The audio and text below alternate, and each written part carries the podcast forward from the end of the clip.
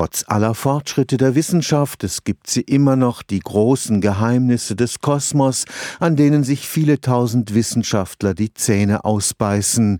Die sogenannte dunkle Materie gehört sicher zu diesen hartnäckigen Rätseln der Forschung. Die Elementarteilchenphysiker wissen, dass sie da ist, aber alle Versuche sind bisher gescheitert, ein dunkles Materieteilchen einzufangen.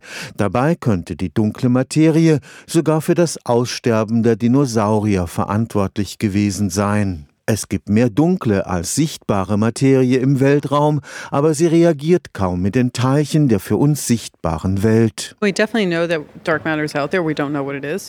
wissen genau, dass die dunkle Materie da draußen ist, aber wir kennen ihre Eigenschaften nicht. Wenn wir wirklich erklären wollen, was die Welt im Innersten zusammenhält, müssen wir die dunkle Materie in unsere Modelle einbeziehen, denn sie enthält fünfmal so viel Energie wie das sichtbare Universum. Deshalb müssen wir ihre Funktion unbedingt verstehen lernen. Am vergangenen Freitag erhielt die amerikanische Physikerin Professor Lisa Randall den Julius Weiss Preis des Karlsruher Instituts für Technologie. Der 2007 verstorbene Wissenschaftler lehrte in den 70er Jahren in Karlsruhe. Der nach ihm benannte Preis wird für herausragende Leistungen auf dem Gebiet der Elementarteilchenphysik verliehen.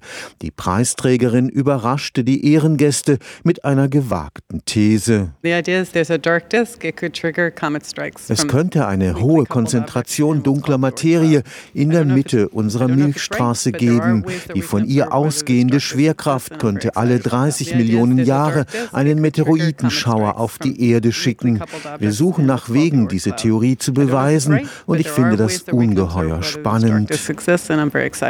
Einer der von der dunklen Materie ausgelösten Meteoriten hätte nach dieser Theorie Theorie das Massensterben der Dinosaurier ausgelöst.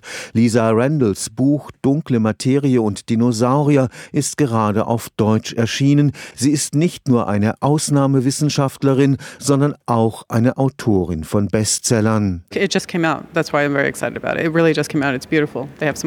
Stefan Fuchs, Karlsruher Institut für Technologie.